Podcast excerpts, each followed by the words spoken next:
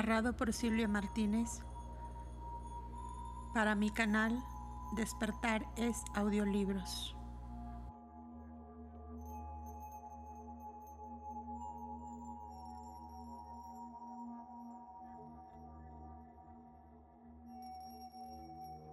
Estancia 7.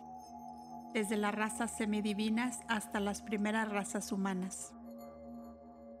24. Los creadores superiores rechazan en su orgullo las formas desarrolladas por los hijos de yoga. 25. No quieren encarnar en los primeros nacidos del huevo. 26. Eligen ellos a los últimos andróginos. 27 el primer hombre dotado de mente.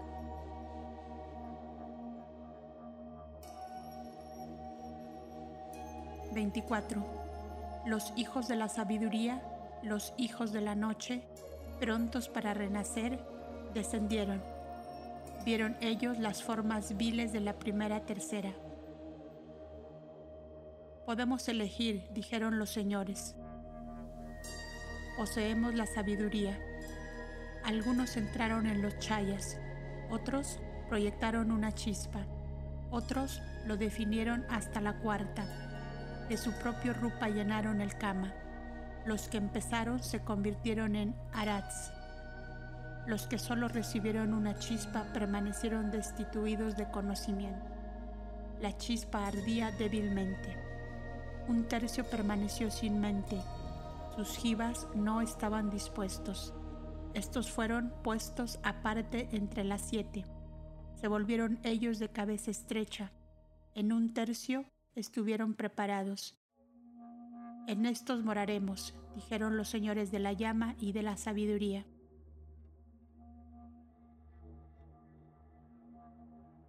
Notas de la autora.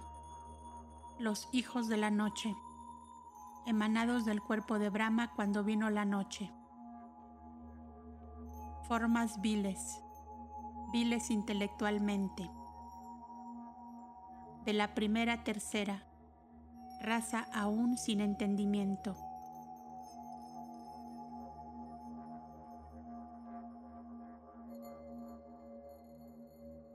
Otros lo definieron hasta la cuarta, cuarta raza.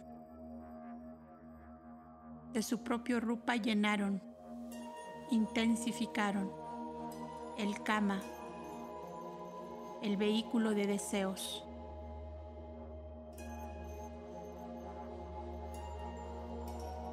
Destituidos de conocimiento, conocimiento superior.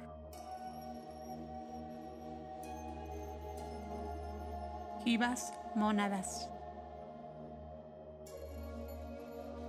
Estos fueron puestos aparte entre las siete las siete especies humanas primitivas. Fin de las notas. Esta estancia contiene en sí misma toda la clave de los misterios del mal, la llamada caída de los ángeles y los numerosos problemas que han atormentado el cerebro de los filósofos. Desde el tiempo en que principió a funcionar la razón humana, resuelve ella el secreto de las desigualdades subsiguientes de capacidad intelectual del nacimiento o posición social y da una explicación lógica del curso kármico incomprensible a través de todos los evos que se han sucedido. Ahora intentaremos las mejores explicaciones posibles dadas las dificultades que ofrece el asunto. Inciso A. Hasta la cuarta ronda y aún hasta la última parte de la tercera raza, en esta ronda, el hombre si es que puede darse este nombre engañoso a las formas siempre cambiantes que revistieron las mónadas durante las tres primeras rondas y las dos y media primeras razas de la ronda presente. No es aún intelectualmente considerado más que un animal. Solamente en esta ronda intermedia es cuando desarrolla en sí por completo el cuarto principio como vehículo apropiado para el quinto, pero Manas solo será relativamente desarrollado del todo en la ronda que sigue, en que tendrá la oportunidad de llegar a ser completo divino hasta el fin de las rondas. Como dice Christian Schongen, etc., el primer Adán terrestre solo tenía el soplo de vida Nefesh, pero no el alma viviente. Inciso B. En este punto se quiere significar las razas inferiores, de las cuales aún quedan algunas análogas como los australianos, que van desapareciendo rápidamente en la actualidad, y algunas tribus africanas y oceánicas no estaban dispuestos. Significa que el desarrollo kármico de estas mónadas no era aún a propósito para ocupar las formas humanas destinadas para la encarnación en razas intelectuales superiores, pero esto se explica más adelante. Inciso C. El Zohar habla del fuego negro que es la luz absoluta, la sabiduría. Aquellos que, imbuidos de viejos prejuicios teológicos, pueden decir, pero los asuras son los devas rebeldes, los adversarios de los dioses y por tanto los demonios y espíritus del mal se les contesta. La filosofía esotérica no admite ni el bien ni el mal per se, existiendo independientemente en la naturaleza. La causa de ambos se encuentra por lo que respecta al cosmos en la necesidad de los contrarios o contrastes, y respecto del hombre en su naturaleza humana, su ignorancia y sus pasiones. No hay demonios o seres absolutamente depravados, como no hay ángeles absolutamente perfectos, aun cuando puede haber espíritus de luz y de tinieblas. Así, Lucifer, el espíritu de la iluminación intelectual y de la libertad de pensamiento, es, metafóricamente, la antorcha conductora que ayuda al hombre a encontrar su ruta a través de los arrecifes y los bancos de arena de la vida, pues Lucifer es el logos en su aspecto más elevado y el adversario en su aspecto inferior, reflejándose ambos en nuestro ego.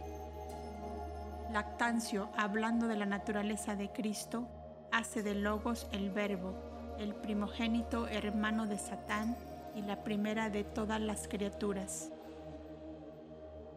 El Vishnu Purana describe estas criaturas primitivas, tirya crostas con canales digestivos torcidos. Estaban dotados de manifestaciones internas, pero ignoraban su especie y naturaleza. Los 28 clases de badas o imperfecciones no se aplican como creyó Wilson a los animales actualmente conocidos, especificados por él, pues no existían en aquellos periodos geológicos. La cosa está bien clara en la expresada obra en la cual los primeros creados son el quíntuple mundo inmóvil, minerales y vegetales. Luego vienen esos animales fabulosos, tirya crostas, los monstruos del abismo, muertos por los señores de las estancias 2 y 3. Luego los urdabasrotas, los dichosos seres celestiales que se alimentan de ambrosía y últimamente los Arvacrostas, seres humanos llamados la séptima creación de Brahma. Pero estas creaciones, incluso la última, sea donde quiera que ocurrieran, no tuvieron lugar en este globo. Brahma no es quien crea las cosas y los hombres en esta tierra, sino el jefe y señor de los Prajapatis, los señores del ser y de la creación terrestre. Obedeciendo al mandato de Brahma, Daxa, la síntesis o agregado de los creadores y progenitores terrestres, incluso los Pitris, hizo cosas superiores e inferiores, Vara y Ávara, refiriéndose a la progenie putra y a los bípedos y cuadrípedos y subsiguientemente, por su voluntad, haciendo referencia a los hijos de la voluntad y del yoga, dio el ser a hembras, esto es, separó a los andróginos. Aquí también tenemos bípedos u hombres creados antes que los cuadrúpedos como en las enseñanzas esotéricas. Dado que en los relatos exotéricos los asuras son los primeros seres creados del cuerpo de la noche, mientras que los pitris salen del cuerpo del crepúsculo, y que en el Vishnu Purana Parashara coloca a los dioses entre los dos, desarrollándose del cuerpo del día, es fácil descubrir un propósito determinado de velar el orden de la creación. El hombre es el arba crosta procedente del cuerpo del amanecer y en otra parte se menciona nuevamente al hombre cuando el creador del mundo, Brahma, se le representa creando seres fieros que fueron denominados butas y comedores de carne, como dice el texto, demonios espantosos por ser del color de monos y carnívoros. Los rakshasas son generalmente interpretados como malos espíritus y enemigos de los dioses, lo cual ha identificado con los asuras. En el Ramayana, cuando Hanuman está haciendo un reconocimiento del enemigo en Lanka, encuentra allí rakshasas en parte horribles, mientras que algunos eran de hermosísima apariencia y en el Vishnu Purana hay una indicación directa a que ellos se convirtieron en los salvadores de la humanidad y de Brahma. La alegoría es muy ingeniosa. Una gran inteligencia y demasiado conocimiento son un arma de dos filos en la vida e instrumentos tanto para el mal como para el bien. Si se combinan con el egoísmo, hacen de toda la humanidad un pedestal para la elevación del que los posee y un medio para el logro de sus deseos, al paso que, aplicados a fines altruistas y humanitarios, se convierten en los medios de la salvación de mundo. En todo caso, la carencia de propia conciencia e inteligencia hace del hombre un idiota, un bruto en forma humana. Brahma es Mahad, la mente universal. De aquí que los demasiado egoístas entre los Raksasas muestran el deseo de posesionarse de aquel de devorar a Mahad. La alegoría es transparente. En todo caso, la filosofía esotérica identifica los asuras pre-brahmánicos, rudras, rakshasas y todos los adversarios de los dioses en las alegorías, con los egos que encarnando en los hombres de la tercera raza, hasta entonces sin entendimiento, los hicieron conscientemente inmortales. Ellos son, pues, durante el ciclo de encarnaciones, el verdadero logos dual, el principio divino de dos caras que está en el hombre en conflicto. El comentario que sigue y las próximas estancias arrojarán sin duda alguna más luz sobre esta difícil doctrina, pero la autora no se cree lo bastante competente para exponerla por completo, a lo menos respecto de la sucesión de razas, dice el comentario. Primeramente vienen los existentes por sí mismos sobre esta tierra. Son las vidas espirituales proyectadas por la voluntad y ley absolutas al amanecer de cada renacimiento de los mundos. Estas vidas son los Sista divinos, los Manu gérmenes o los Prajapatis y los Pit. De estos proceden 1. La primera raza, los nacidos por sí mismos, que son las sombras astrales de sus progenitores. El cuerpo carecía de todo entendimiento, mente, inteligencia y voluntad. El ser interno, el yo superior o mónada, aun cuando dentro de la forma terrestre, no estaba en relación con ella, el eslabón, el manas, no estaba allí aún. 2. De la primera raza emanó la segunda, llamada la exudada, y la sin huesos. Esta es la segunda raza raíz dotada por los preservadores, los rakshasas, y los dioses que encarnan los asuras y kumaras con la débil chispa primitiva, el germen de la inteligencia y de estos procede a su vez, número 3, la tercera raza raíz, los duplos, andróginos. La primera raza de la misma son cascarones, hasta que la última es habitada, esto es, animada por los yanis. La segunda raza, como se ha dicho ya, careciendo también de sexo, desenvolvió de sí misma en sus comienzos la tercera raza andrógina por un proceso análogo, pero ya más complicado. Según lo describe el comentario, los más primitivos de esta raza eran los hijos del yoga. Salieron de los segundos manushas, raza humana, y se convirtieron en ovíparos.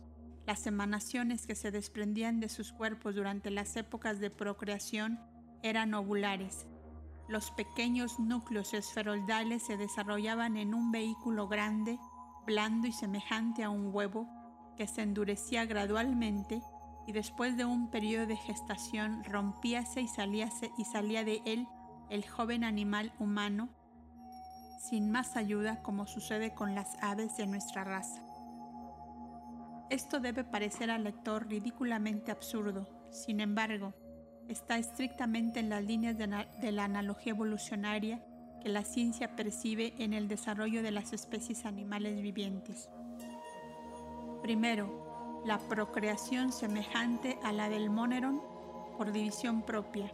Luego, después de unas cuantas etapas, la ovípara, como en el caso de los reptiles, a los que siguen los pájaros. Después, finalmente, los mamíferos con sus modos ovo-vivíparos de producir sus pequeñuelos.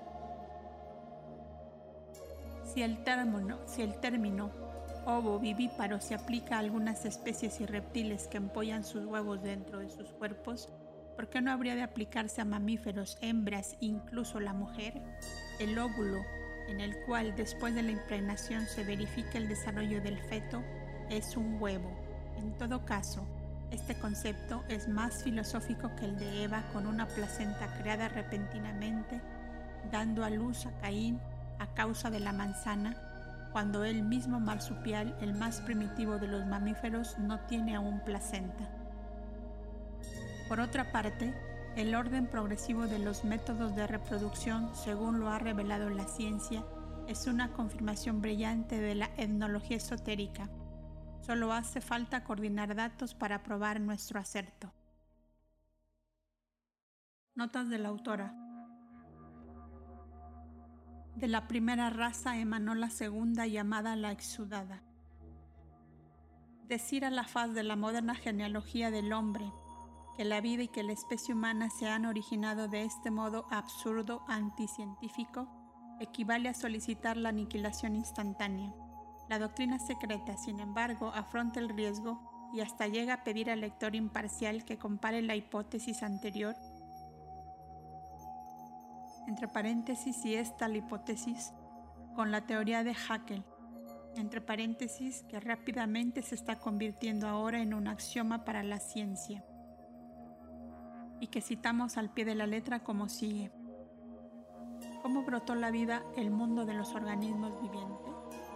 Y en segundo lugar, la cuestión especial, ¿cómo se originó la raza humana?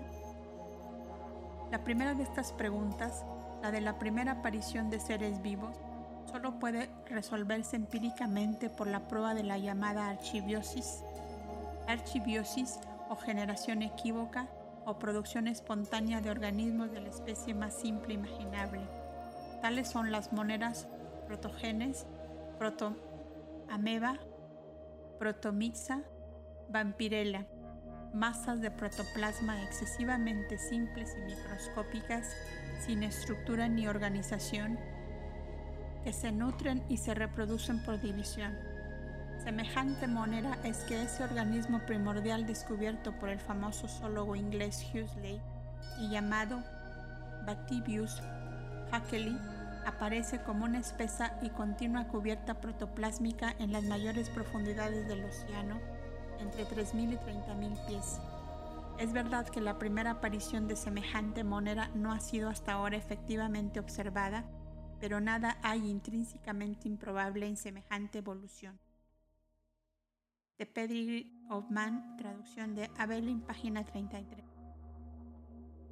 Ahora bien, como quiera que el protoplasma del Batibius se ha descubierto últimamente que no es ninguna sustancia orgánica, poco hay que añadir, ni tampoco, después de leer lo anterior, es necesario invertir más tiempo en refutar el siguiente acerto de que, en este caso, el hombre se ha originado sin género de duda para la mente de Haeckel y los que, como él, discursen de los mamíferos inferiores, los monos, las criaturas simias primitivas, de los anteriores marsupiales, anfibios y peces aún más primitivos por transformaciones sucesivas.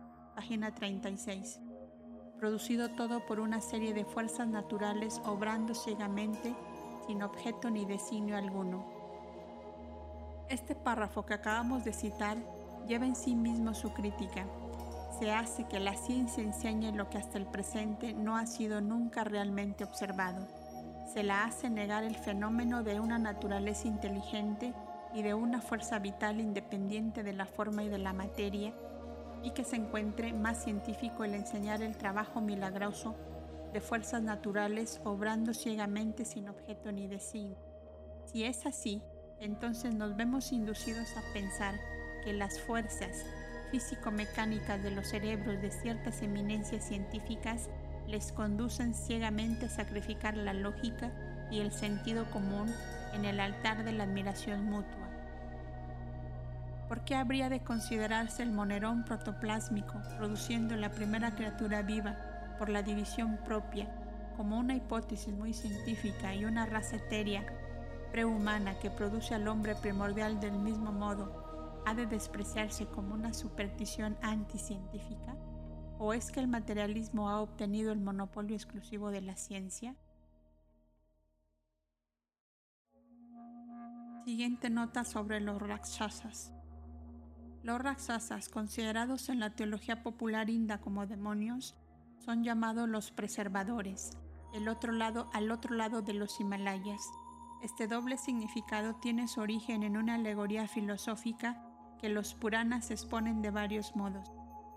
Se declara en ellos que cuando Brahma creó a los demonios, los Yaksas, de Yaks comer, y los Raksasas, esas dos clases de demonios, tan pronto como nacieron, hicieron devorar a su creador.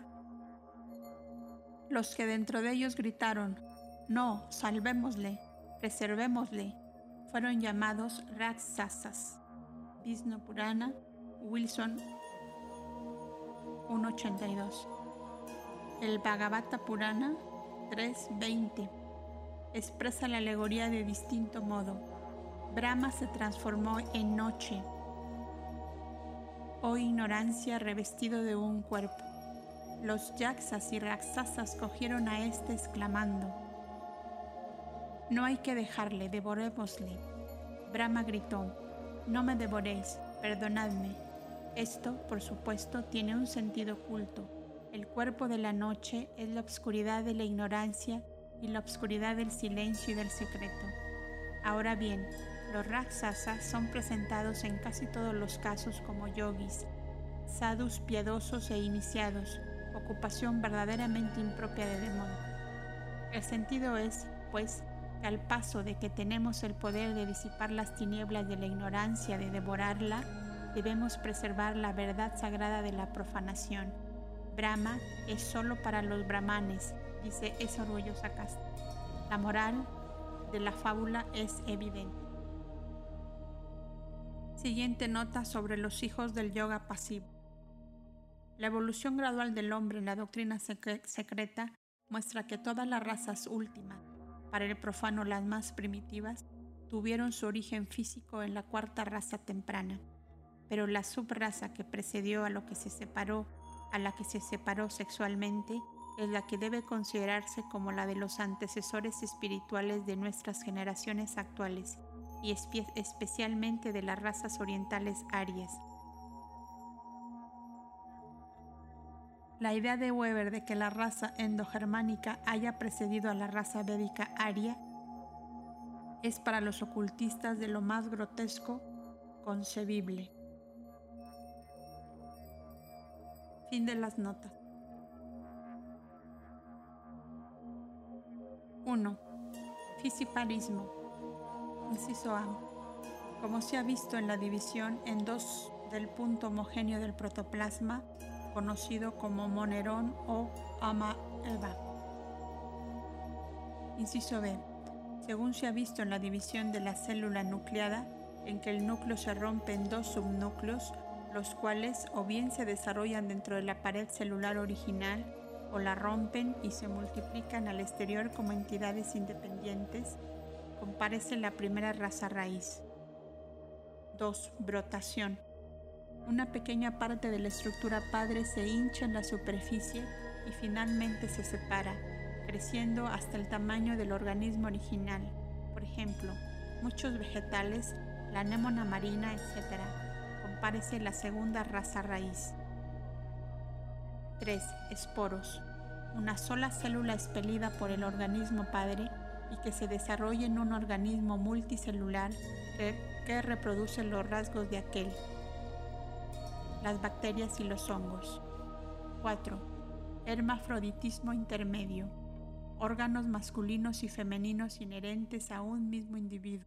Por ejemplo, la mayoría de las plantas, gusanos y caracoles, etc., relacionado con la brotación, compárese segunda raza y la temprana tercera.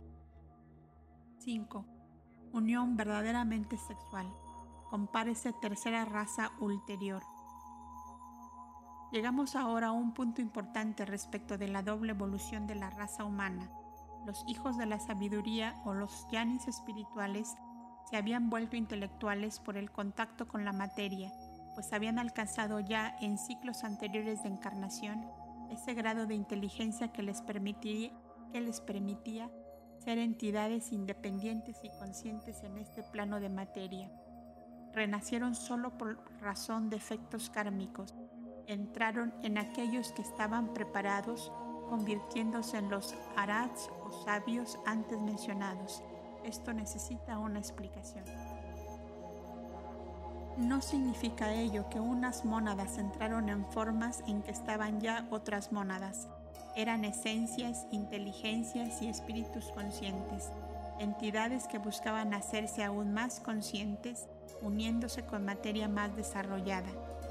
Su esencia era demasiado pura para distinguirse de la esencia universal, pero sus egos o manas, puesto que se llamaban manas, manasaputras nacidos de Mahad o Brahma, tenían que pasar por experiencias humanas terrestres para llegar a ser todos sabios y poder marchar por el ciclo ascendente de vuelta. Las mónadas no son principios discretos, limitados o condicionados, sino rayos de aquel principio universal absoluto. La entrada de un rayo de sol siguiendo a otro a través de la misma abertura en una habitación oscura no constituiría dos rayos, sino uno solo más intenso. No está en el curso de la ley natural que el hombre pueda llegar a ser un ser septenario perfecto antes de la séptima raza en la séptima ronda. Sin embargo, tiene en él todos esos principios en estado latente desde su nacimiento. Tampoco forma parte de la ley evolucionaria que el quinto principio manas alcance todo su desarrollo antes de la quinta ronda. Todas esas inteligencias prematuramente desarrolladas en el plano espiritual en nuestra raza son anormales, son los que hemos llamado seres de la quinta ronda. Aún en la futura séptima raza, al final de esta cuarta ronda, al paso que nuestros cuatro principios inferiores estarán completamente desarrollados, el manas solo lo estará proporcionalmente. Esta limitación, sin embargo, se refiere solo al desarrollo espiritual. El intelectual en el plano físico se alcanzó durante la cuarta raza raíz. Así, los que estaban medio preparados, que no recibieron sino una chispa, constituyen la masa humana que tiene que adquirir su intelectualidad en la evolución. Mambantárica presente, después de la cual estará pronta en la próxima para la recepción completa de los hijos de la sabiduría mientras que los que no estaban preparados, las mónadas más tardías, que apenas habían salido de sus últimas formas animales transitorias inferiores, al final de la tercera ronda, permanecieron siendo los de cabeza estrecha de la estancia. Esto explica la de otro modo incomprensible gradación de inteligencia que existe aún hoy entre las diversas razas de hombres, desde el salvaje bosquimano al europeo. Esas tribus salvajes cuya facultad razonadora apenas pasa del nivel animal no son los injustamente desheredados o los no favorecidos como algunos pueden creer. Nada de eso. Son sencillamente los que llegaron los últimos entre las mónadas humanas que no estaban preparados, que tienen que desarrollarse durante la presente ronda, como también en los tres globos restantes, y por tanto en cuatro planos de ser diferentes, a fin de alcanzar el nivel de la clase del término medio cuando llegue a la quinta ronda. La siguiente observación puede ser útil al estudiante como materia para pensar sobre el asunto. Las mónadas de los ejemplares inferiores de la humanidad, los isleños salvajes del Mar del Sur de cabeza estrecha, los africanos, los australianos, no tenían karma alguno que agotar cuando nacieron por vez primera como hombres, cual sucedía con sus hermanos más favorecidos en inteligencia. Los primeros están tejiendo su karma solo ahora. Los últimos están cargados con karma pasado, presente y futuro. De suerte que en este punto el pobre salvaje es más afortunado que el genio más grande de los países civilizados. Nota de la autora. Cabeza estrecha. Este término no significa aquí ni el dolicocéfalo ni el braquicéfalo, ni tampoco cráneos de menor volumen, sino sencillamente cerebros que en general carecen de inteligencia. La teoría que juzga la capacidad intelectual de un hombre por la capacidad de su cráneo parece absurda e ilógica al que ha estudiado el asunto. Los cráneos de la edad de piedra, así como también los de las razas africanas, incluso los bosquimanos, muestran que los primeros más bien sobrepujan la capacidad media del cráneo del hombre moderno y que los cráneos de los segundos son en conjunto sucediendo lo mismo con los papúes y polinesios en general, una pulgada cúbica más grande que el del término medio de los franceses. Por otra parte, también la capacidad craneal del parisiense de hoy representa un término medio de 1.437 centímetros cúbicos contra 1523 que tiene la del Auvergnat. El término de cabeza estrecha pudiera por otra parte referirse a una especial conformación del cráneo. En la cabeza de una de las estatuas encontradas en la isla de Pascua, de que se ocupa la autora más adelante y que hemos podido examinar en la entrada del Museo de Mineralogía del Jardín de Plantas de París, se nota que siendo la cara y la frente anchas y relativamente nobles, en cambio la distancia entre la frente y el occipucio es muy pequeña, es decir, son cabezas estrechas. Nota del revisor de la segunda edición española, fin de la nota. Hagamos una pausa antes de continuar dando tales extrañas enseñanzas. Tratemos de averiguar hasta qué punto las antiguas escrituras y aún la ciencia misma permiten la posibilidad de tan sorprendentes datos como proporciona nuestra antropogénesis o hasta los llega a corroborar claramente. Recapitulando lo que ya se ha dicho, vemos que la doctrina secreta asigna al hombre 1. Un origen poligenésico. 2. Una diversidad de modos de procreación antes de que la humanidad cayese en el método ordinario de generación. Tercero, que la evolución de los animales, por lo menos la de los mamíferos, sigue a la del hombre en lugar de procederla. Y esto es diametralmente opuesto a las teorías generalmente aceptadas hoy de la evolución y del descenso del hombre de un antecesor animal. Dando al César lo que es del César, examinemos antes que nada la aceptación de la teoría poligenésica entre los hombres de ciencia. Ahora, la mayoría de los evolucionistas darwinianos se inclina a una explicación poligenésica del origen de las razas. En este particular, sin embargo, como en muchos otros casos, los hombres científicos andan a la buena ventura. Concuerdan para ponerse en desacuerdo. ¿Desciende el hombre de una sola pareja o de varios grupos, monogeísmo o poligenismo? En lo que uno puede decidirse respecto de lo que, dada la carencia de testigos, no será jamás conocido. La segunda hipótesis es con mucho la más probable. Abel Obelake en su Science of Language llega a una conclusión semejante argumentando con la evidencia del alcance de un investigador lingüístico. En un discurso pronunciado ante la Asociación Británica, el profesor W. H. Flowell hizo la siguiente observación sobre el asunto. La opinión que parece concordar mejor con lo que se conoce de los caracteres y distribución de las razas del hombre es una modificación de la hipótesis monoteísta, sin entrar en la difícil cuestión de cómo fue la primera aparición del hombre en el mundo, tenemos que asignarle una vasta antigüedad, por lo menos si se mide por cualquier método histórico. Si pudiésemos de algún modo disponer de anales paleontológicos completos, podría reconstruirse la historia del hombre, pero nada de esto es fácil que ocurra.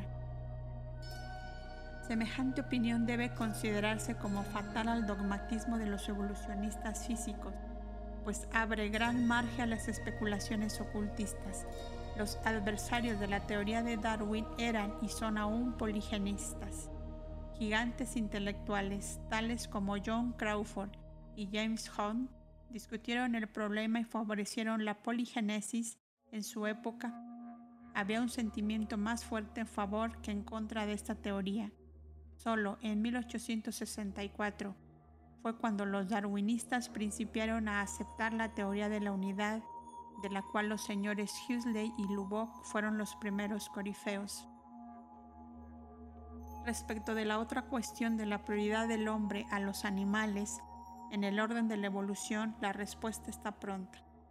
Si el hombre es realmente el microcosmos del macrocosmos, entonces la enseñanza no tiene nada de imposible y no es sino lógica, porque el hombre se convierte en ese macrocosmos para los tres reinos inferiores bajo él, hablando desde un punto de vista físico todos los reinos inferiores, excepto el mineral, el cual es la luz misma cristalizada e inmetalizada, desde las plantas a las criaturas que precedieron a los primeros hombres mamíferos, todos se han consolidado en sus estructuras físicas por medio del polvo desechado de aquellos minerales y los residuos de materia humana de cuerpos vivos y muertos de que se alimentaban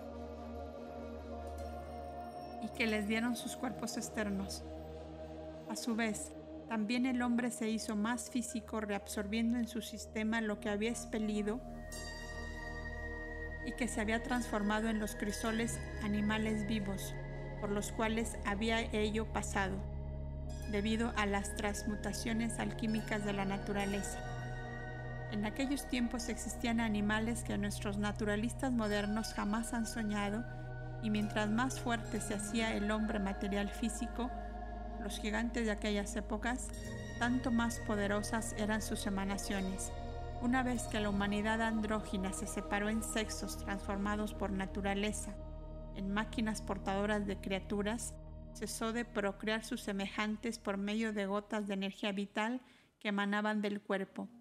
Pero cuando el hombre ignoraba aún sus poderes procreadores en el plano humano, antes de su caída, como diría un creyente en Adán, toda esta energía vital que esparcía por todas partes fue empleada por la naturaleza en la producción de las primeras formas animales mamíferas. La evolución es un ciclo eterno de devenir, se nos enseña, y la naturaleza jamás desperdicia un solo átomo. Además, desde el principio de la ronda, todo en la naturaleza tiende a convertirse en hombre, todos los impulsos de la fuerza dual, centrífuga y centrípeta se dirigen hacia un punto, el hombre. El progreso es la sucesión de los seres, dice Agassiz. Consiste en una similaridad creciente de la fauna viva y sobre todo entre los vertebrados en la progresiva semejanza con el hombre. El hombre es el fin hacia el cual ha tendido toda la creación animal, desde que comenzaron a aparecer los primeros peces paleozoicos. Precisamente, pero los peces paleozoicos están en la curva inferior del arco de la evolución de las formas y esta ronda principió con el hombre astral, el reflejo de los Dian Chohans llamados los constructores. El hombre es el alfa y el omega de la creación objetiva según se dice en Isis Velo. Todas las cosas tuvieron su origen en el espíritu, pues la evolución principió originalmente desde arriba y procedió hacia abajo, en lugar de lo contrario que enseña la teoría darwinista. Por lo tanto, la tendencia de que hable el eminente naturalista antes citado es inherente en cada átomo, solo que, si se le aplicase a ambos aspectos de la evolución, las observaciones hechas chocarían grandemente con la teoría moderna que casi se ha convertido ahora en ley darwinista. Pero al citar el pasaje de la obra de Agassiz con aprobación, no debe entenderse que los ocultistas hacen con ello concesión alguna a la teoría que hace derivar al hombre del reino animal. El hecho de que el hombre precedió en esta ronda a los mamíferos evidentemente no está impugnado por la consideración de que estos siguen la estela del hombre. 25. ¿Cómo obraron los manasa, los hijos de la sabiduría? Rechazaron a los nacidos por sí mismos. No están dispuestos. desdeñaron a los nacidos del sudor no están completamente preparados. No quisieron empezar en el primer nacido del huevo.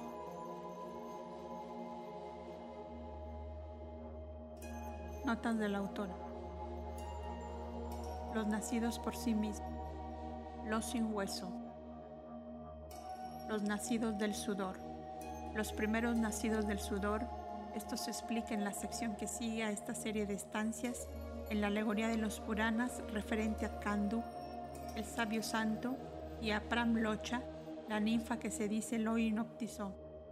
Una alegoría científicamente subjetiva, pues las gotas de sudor que ella transpiraba son los símbolos de los esporos de la ciencia.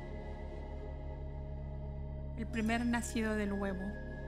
Esto será explicado más adelante esta falta de voluntad para formar hombres o crear se simboliza en los Puranas por la conducta de Daksha con su contrariado, con su contrario Narada, el asceta promovedor de lucha. Fin de las notas.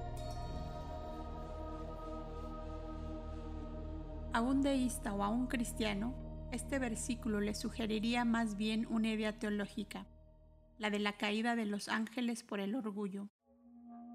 En la doctrina secreta, sin embargo, las razones para negarse a encarnar en cuerpos físicos a medio preparar parece se hallan más relacionadas con causas fisiológicas que metafísicas. No todos los organismos estaban suficientemente preparados. Los poderes encarnantes escogieron los frutos más maduros y desdeñaron el resto. Por una curiosa coincidencia, al tener que escoger un nombre para el continente en que los primeros andróginos, la tercera raza raíz, se separaron, la escritora eligió, fundándose en consideraciones geográficas, el de Lemuria, inventado por, Mr. P. L. Sclater. Más tarde, leyendo Pedigree of Man de Haeckel, se encontró con que el animalista alemán había elegido este nombre para su desaparecido continente aplica él con bastante propiedad el centro de la evolución humana a la Lemuria, pero con una ligera variación científica. Al hablar de ella como de la cuna de la humanidad, describe la transformación gradual del mamífero antropoide en salvaje primitivo. Vogt también sostiene que en América el hombre surgió de una rama de monos platirrinos, independientemente de los troncos africano y asiático procedentes de los catirrinos del antiguo mundo. Los antropólogos, como de costumbre, están en completo desacuerdo en esta cuestión, como lo están en muchas otras. Examinaremos esta pretensión a la luz de la filosofía esotérica en la estancia 7. Mientras tanto, detengámonos un momento a considerar los varios procedimientos consecutivos de procreación con arreglo a la ley de la evolución. Principiemos por el modo de reproducción de las últimas subrazas de la tercera raza humana. Por aquellos que se vieron dotados de fuego sagrado, de la fulguración de los seres superiores y entonces independientes, que fueron los padres psíquicos y espirituales del hombre, como los pitri de batas inferiores, los pitris, fueron los progenitores de su cuerpo físico. Esta tercera raza santa consistía en hombres a los cuales se les describía en su cenit como enormes gigantes, con la fuerza y hermosura de dioses y depositarios de todos los misterios del cielo y de la tierra, ¿han caído ellos también y en ese caso fue la encarnación de la caída? De esto trataremos seguidamente. Lo único que ahora debemos observar sobre ellos es que los dioses y héroes principales de la cuarta y quinta razas, como antigüedad menor, son las imágenes deificadas de estos hombres de la tercera los días de su pureza fisiológica y los de su llamada caída han sobrevivido tanto en el corazón como en la memoria de sus descendientes. De aquí la naturaleza dual que presentan estos dioses, cuyas virtudes así como sus pecados han sido exaltados hasta el último extremo en las biografías compuestas por la posteridad. Fueron ellos las razas preadámicas y divinas de las cuales la misma teología, para la que todas ellas son razas cainitas y maldecidas, principia ahora a ocuparse. Pero en primer término, debemos tratar de la acción de los progenitores espirituales de aquella raza. Hay que explicar un punto muy difícil y abstruso referente a las eslocas 26 y 27. 26. Cuando el exudado produjo al nacido del huevo, al doble, al potente, al poderoso con huesos, los señores de la sabiduría dijeron, ahora crearemos. ¿Por qué ahora y no antes? Esto le explica la esloca que sigue. Nota de la autora. La tercera raza andrógina el evolucionista profesor Schmidt alude al hecho de la separación de los sexos en cuya derivación de especies que fueron hermafroditas, todos están seguramente de acuerdo, exceptuando por supuesto a los creyentes en la creación. Esta es en efecto la incontestable evidencia que se saca de la presencia de órganos rudimentarios. Aparte de estas señales palpables de un hermafroditismo primordial, puede observarse el hecho, como escribe Lane, de que el estudio de la embriología demuestra que en las especies animales superiores humanas, la distinción de los sexos no se desenvuelve hasta que ha tenido lugar un progreso considerable en el desarrollo del embrión. La ley de retardación que opera tanto en el caso de las razas humanas como en las especies animales, etc., cuando un tipo superior llega por fin a desarrollarse, conserva todavía el hermafroditismo como método de reproducción de la mayoría de las plantas y de muchos animales inferiores. Fin de la nota. 27. La tercera raza se convirtió en el Baján de los señores de la sabiduría. Creó hijos de la voluntad y del yoga por Kriya Sakti los creó, los santos padres antecesores de los Arats. ¿Cómo fue que ellos crearon? Dado que los señores de la sabiduría son idénticos a los devas indos que se negaron a crear, evidentemente ellos son los Kumaras del panteón hindú y de los Puranas, los hijos mayores de Brahma.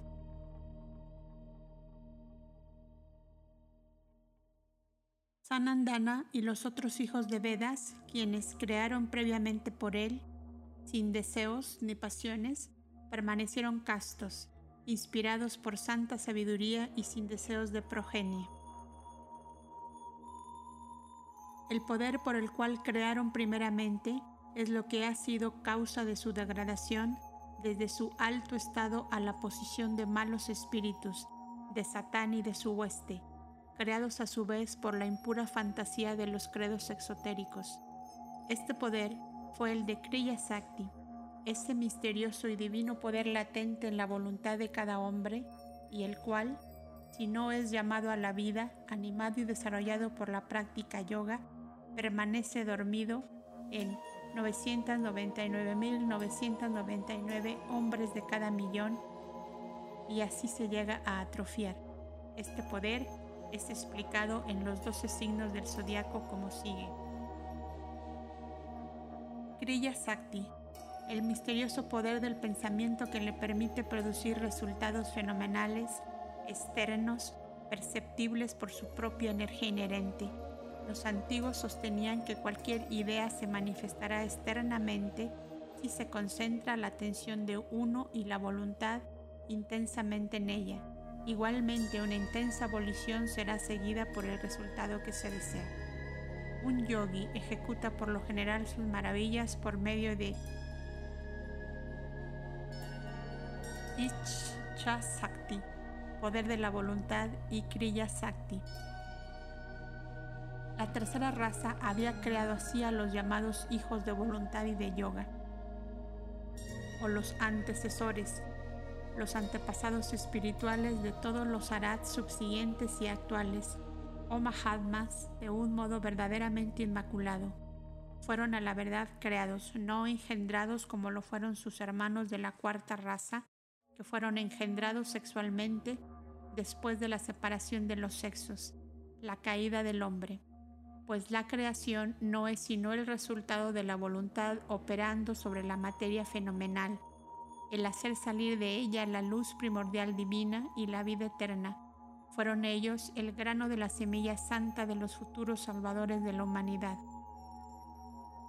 Aquí tenemos que hacer una nueva interrupción para explicar ciertos puntos difíciles, de los cuales hay tantos, es casi imposible evitar tales interrupciones. El orden de la evolución de las razas humanas se encuentra como sigue en el libro quinto de los comentarios, según ya se ha expuesto. Los primeros hombres fueron chayas, los segundos los nacidos del sudor, los terceros los nacidos del huevo, y los santos padres nacidos por el poder de Kriya Sakti. Los cuartos fueron los hijos de Padmapani Kenreis. Por supuesto, Tales modos primitivos de procreación por la evolución de la propia imagen, por gotas de sudor, después de eso por yoga y luego por lo que la gente considerará como mágico, Kriya Sakti, están condenados de antemano a ser considerados como cuentos de hadas. Sin embargo, desde el primero al último nada hay realmente en ellos de milagroso, ni nada que no pueda demostrarse que sea natural. Esto hay que probarlo. 1. El nacimiento Chaya, o el modo primordial de procreación sin sexos, la primera raza, habiendo emanado, por decirlo así, de los cuerpos de los Pitris, se halla aludida en una alegoría cósmica de los Puranas. Es la hermosa alegoría e historia de Sanja, la hija de Visvakarman, casada con el sol, quien no pudiendo resistir los fervores de su señor, le dio su chaya, sombra, imagen o cuerpo astral, mientras que ella se retiró a la espesura para practicar devociones religiosas o tapas. El sol, creyendo que la Chaya era su esposa, engendró hijos con ella como Adán con Lilith, también una sombra etérea como en la leyenda, aunque monstruosa hembra real viviente hace millones de años. Pero quizás este ejemplo pruebe muy poco, excepto quizá la exuberante fantasía de los autores puránicos, tenemos preparada otra prueba. Si las formas materializadas que a veces se ven emanar de los cuerpos de ciertos mediums pudiesen fijarse y hacerse sólidas en lugar de desvanecerse, la creación de la primera raza sería perfectamente comprensible. Esta clase de procreación no dejará de ser sugestiva para el estudiante ni el misterio ni la imposibilidad de tal procedimiento son ciertamente mayores, al paso que es mucho más comprensible para la inteligencia del verdadero pensador metafísico que el misterio de la concepción del feto, su gestación y nacimiento como niño como actualmente lo conocemos.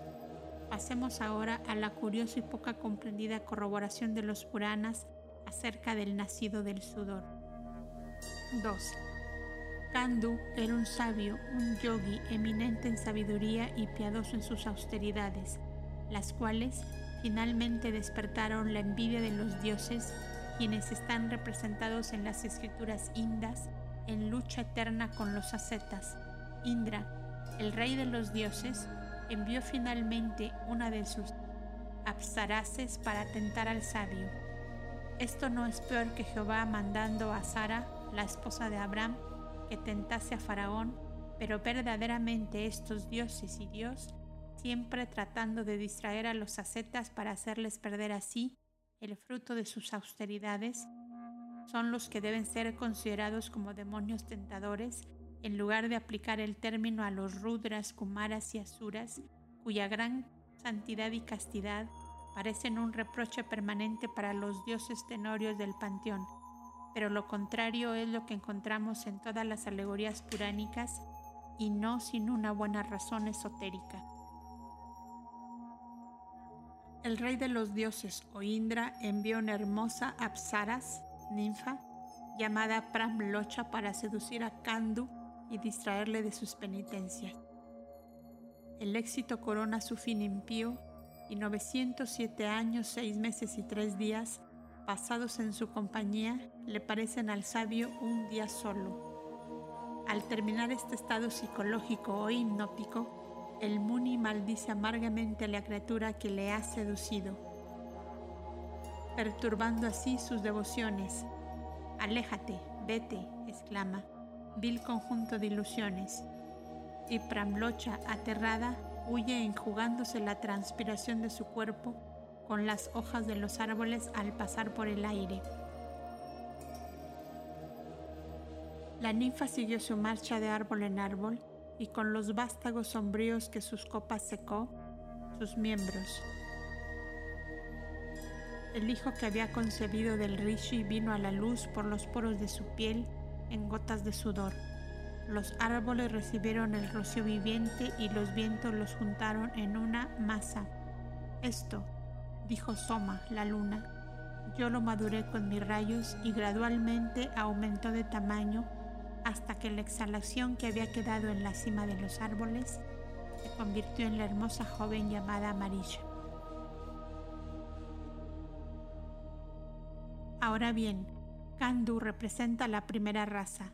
Es un hijo de los Pitris y por tanto carecía de mente, circunstancia que se haya indicada en el hecho de que no podía distinguir entre un periodo de cerca de mil años y un día.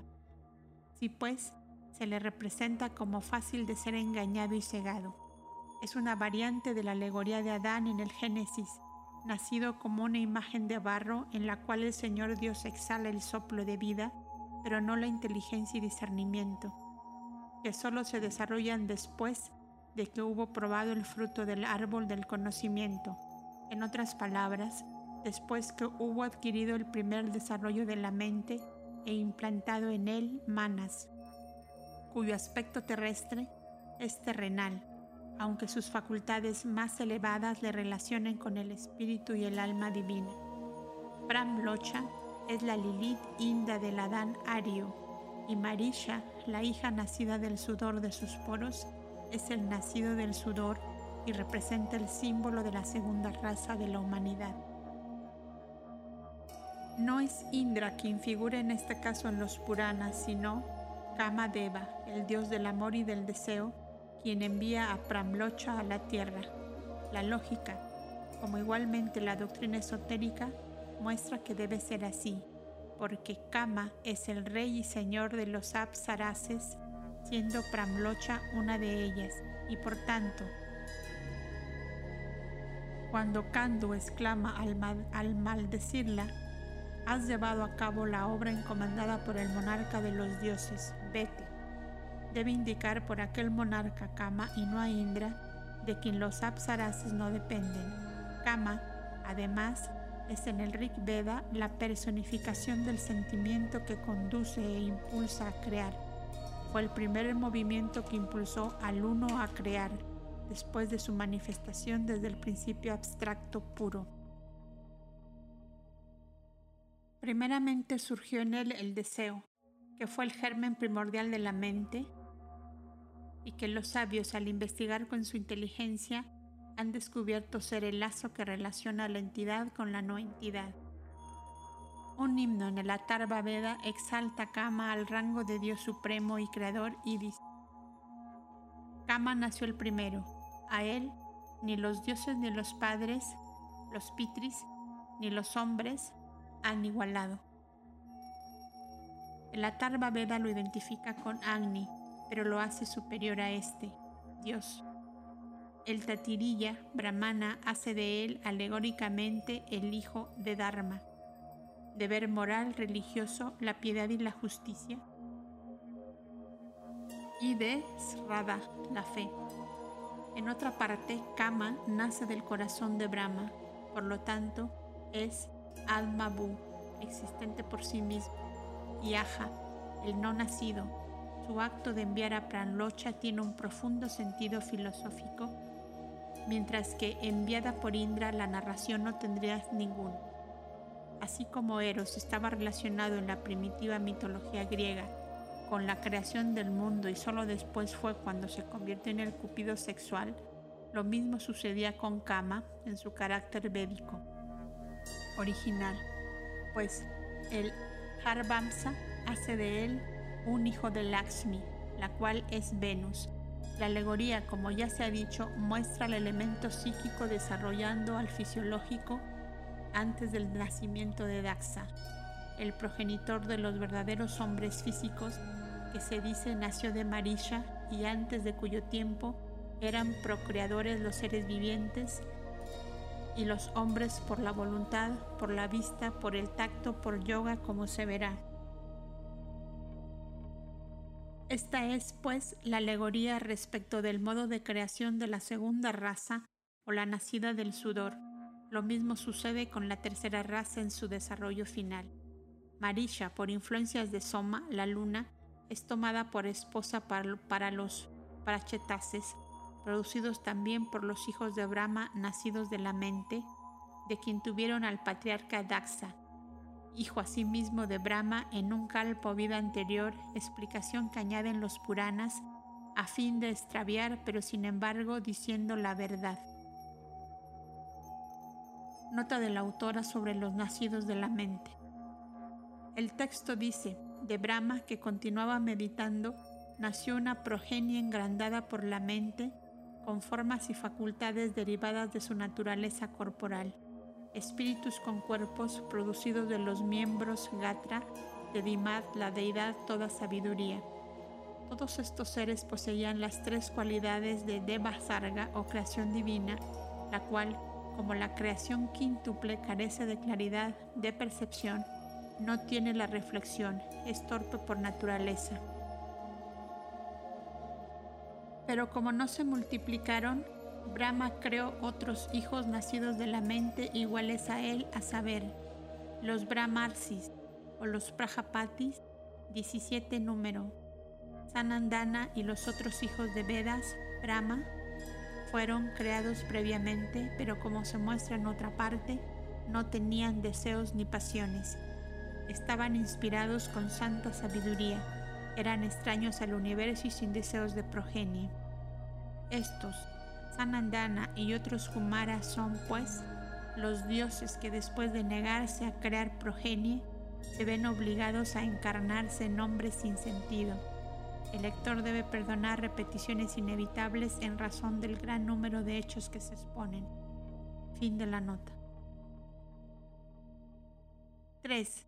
La primera parte de la tercera raza fue, luego producida por gotas de sudor, las cuales, después de muchas transformaciones, se desarrollaban como cuerpos humanos.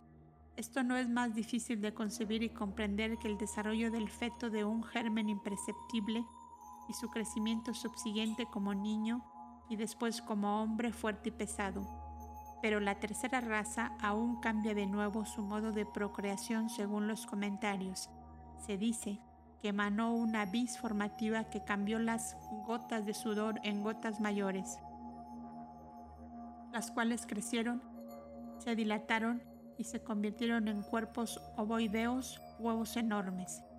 En estos, el feto humano permanecía en gestación por varios años.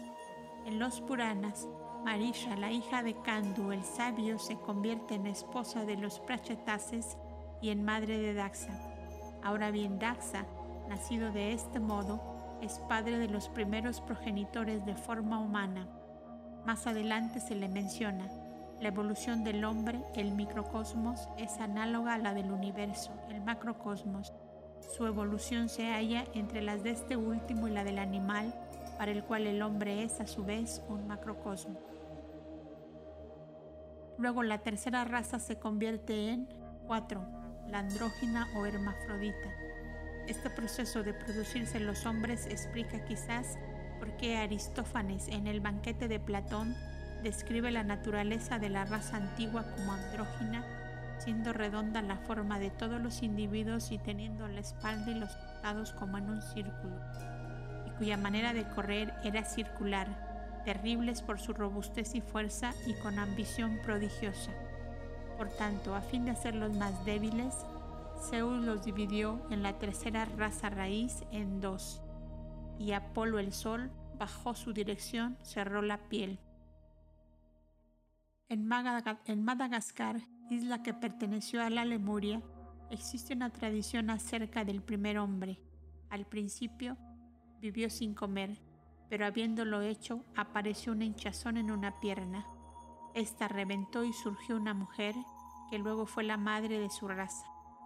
Verdaderamente tenemos nuestras ciencias de la heterogénesis y partenogénesis que muestran que el campo continúa abierto. Los pólipos producen su prole de ellos mismos como los brotes y ramas de un árbol. ¿Por qué no ha de haber existido el pólipo humano? El interesantísimo pólipo estauridio pasa alternativamente de la gemación a la reproducción sexual. Caso bastante curioso aun cuando crece como un simple pólipo o tallo, produce gémulas que finalmente se convierten en una ortiga de mar o medusa. La medusa es completamente distinta del organismo padre, el estauridio. También se reproduce ella de un modo diferente por el método sexual y de los huevos que resultan aparece de nuevo el estauridio. Este hecho sorprendente puede ayudar a muchos a comprender que una forma pueda desarrollarse, como los lémures con sexo de una parentela hermafrodita, de un modo completamente distinto de sus progenitores inmediatos. Además, es incuestionable que en el caso de las encarnaciones humanas, la ley kármica de raza o individual domina las tendencias subordinadas de la herencia su servidora. El significado de la última frase del comentario antes citado sobre el Loca 27, a saber que la cuarta raza la formaron los hijos de Padma Pani, puede tener su explicación en cierta carta del inspirador del Esoteric Buddhism, octava edición, página 70. La mayoría de la humanidad pertenece a la séptima subraza de la cuarta raza raíz. Los chinos antes mencionados y sus retoños y ramas pequeñuelas, malayos, mongoles, tibetanos, húngaros, finlandeses y hasta los esquimales, son todos restos de este último brote. Padmapani o Avalokitesvara en sánscrito es en tibetano Chenresi. Ahora bien, Avalokitesvara es el gran logos en su aspecto superior y en las regiones divinas pero en los planos manifestados es, como Daxa, el progenitor en sentido espiritual de los hombres. Padma Pani Avalokitesvara es llamado esotéricamente Bodhisattva o Dian Chohan, Chenresi Banchun, el poderoso que todo lo ve. Se le considera ahora como el gran protector del Asia en general y del Tíbet en particular, a fin de guiar a los tibetanos y lamas en la santidad y de preservar a los grandes arats en el mundo. Se dice que este ser celestial se manifiesta de edad en edad en forma humana. Una leyenda popular dice que siempre que la fe principia a extinguirse en el mundo, Padma Pani Chandresi, el portador del loto, emite un brillante rayo de luz y seguidamente se encarna en uno de los grandes lamas, el Dalai Lama y el Teshu Lama. Finalmente se cree que encarnará como el Buda más perfecto en el Tíbet en lugar de la India, donde sus predecesores, los grandes rishishimanos, aparecieron en el principio de nuestra raza, pero ya no aparecen más. Hasta la apariencia exotérica del, del Yan Resi sugiere la enseñanza esotérica. Igualmente que Daxa, él es, A no dudarlo, la síntesis de todas las razas precedentes y el progenitor de todas las razas humanas después de la tercera, la primera completa. Y así se le representó como la culminación de las cuatro razas primordiales en su forma de once caras. Esta es, en una columna construida en cuatro gradas, teniendo cada serie tres caras o cabezas de complexión diferente, siendo las tres caras de cada raza del tipo de sus tres transformaciones fisiológicas fundamentales. La primera es blanca del color de la luna, la segunda es amarilla, la tercera roja oscura, la cuarta, en la que solo hay dos caras, pues la tercera está en blanco como una referencia al fin prematuro de los atlantes, es castaño oscuro. Padma Daxa Está sentado en la columna y constituye el ápice. A este respecto compárese el esloka 39. El Diyan Chohan está representado con cuatro brazos, lo cual es otra alusión a las cuatro razas, pues mientras dos están cruzados en la tercera mano, tiene un loto. Padma Pani, el portador del loto, la flor que simboliza la generación, y la cuarta sostiene una serpiente, emblema de la sabiduría que posee. En su cuello tiene un rosario y sobre su cabeza el signo del agua, la materia, el diluvio, mientras que en su frente ostenta el tercer ojo, el ojo de Shiva, el del profundo conocimiento espiritual. Se le llama protector del Tíbet, salvador de la humanidad. En otras ocasiones, cuando solo tiene dos brazos, es Shenresi el Dhyani o Bodhisattva, Shagna Padma Karpo, el que sostiene un loto blanco. Otro nombre es Changton, el de los mil ojos, cuando está dotado de mil brazos y manos, en la palma de cada una de las cuales está representado un ojo de la sabiduría, radiando estos brazos de su cuerpo como un bosque de rayos. Otro de sus nombres en sánscrito es Lokapati o Lokanata, Señor del mundo, y en tibetano Chikten Gompo, protector y salvador contra toda clase de mal.